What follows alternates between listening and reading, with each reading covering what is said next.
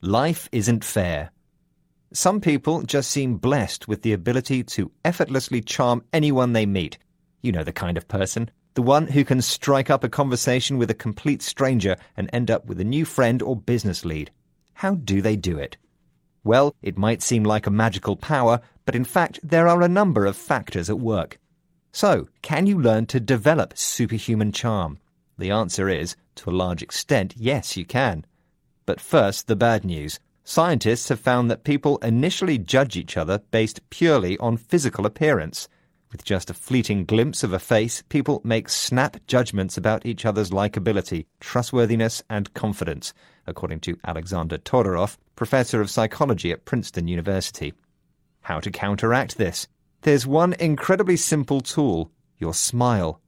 Todorov told the BBC that people perceive a smiling face as more trustworthy, warmer, and sociable. It sounds like common sense, doesn't it? Smile, and others will smile with you. What other tricks might we have up our sleeves? Former FBI agent Jack Schafer has been trained in how to influence people. He told BBC Capital, Our brains are always surveying the environment for friend or foe signals. Three things we can do to signal that we are not a threat are to raise our eyebrows quickly, tilt our heads slightly, and once again to smile. So we've looked at body language, but of course, what you say is hugely important too, unless you want to just stand there grinning foolishly.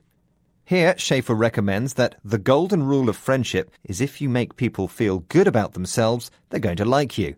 In other words, you need to show interest in them instead of talking about yourself and all your wonderful achievements. And while you're chatting, remember this. Another way of showing interest is to mirror their physical position. Another way to form a connection? Find common ground. Suzanne de Janasz, a professor of management with Seattle University, says that charming people are particularly adept at seeking out shared interests or experiences to help them build rapport. Simple things like asking where someone's from really can open up a discussion and allow you to find areas in common. And if all else fails, you can fall back on that most British of topics, the weather. Glorious day, isn't it?